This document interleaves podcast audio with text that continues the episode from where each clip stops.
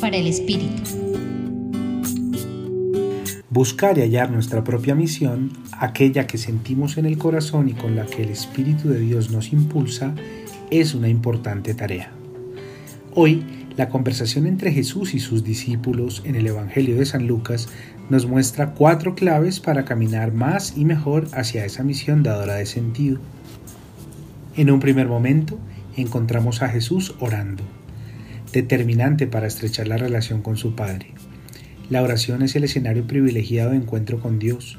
Allí, en la intimidad, dialogamos, comprendemos limitaciones, temores, cualidades y sueños. En esta estrecha relación con el Señor encontramos movimientos internos que nos dan pistas para discernir y aceptar en libertad nuestra misión.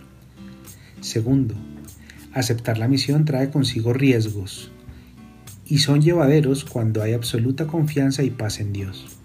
Para Jesús fue claro y lo manifestó a sus discípulos diciendo, el Hijo del Hombre tiene que padecer mucho, ser desechado por los ancianos, sumos sacerdotes y escribas, ser ejecutado y resucitar al tercer día.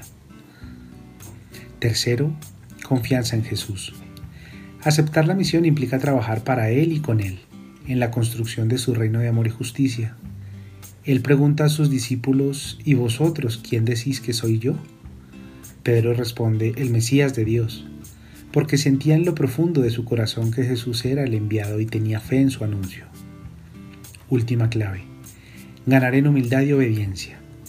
Jesús no buscaba reconocimiento, títulos o poderes mundanos.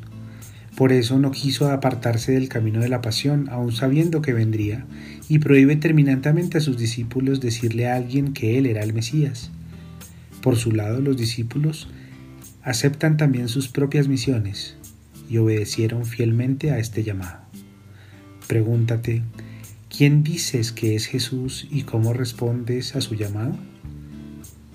Te acompañó con la reflexión de hoy Gustavo Espinel del Centro Pastoral de la Pontificia Universidad Javeriana.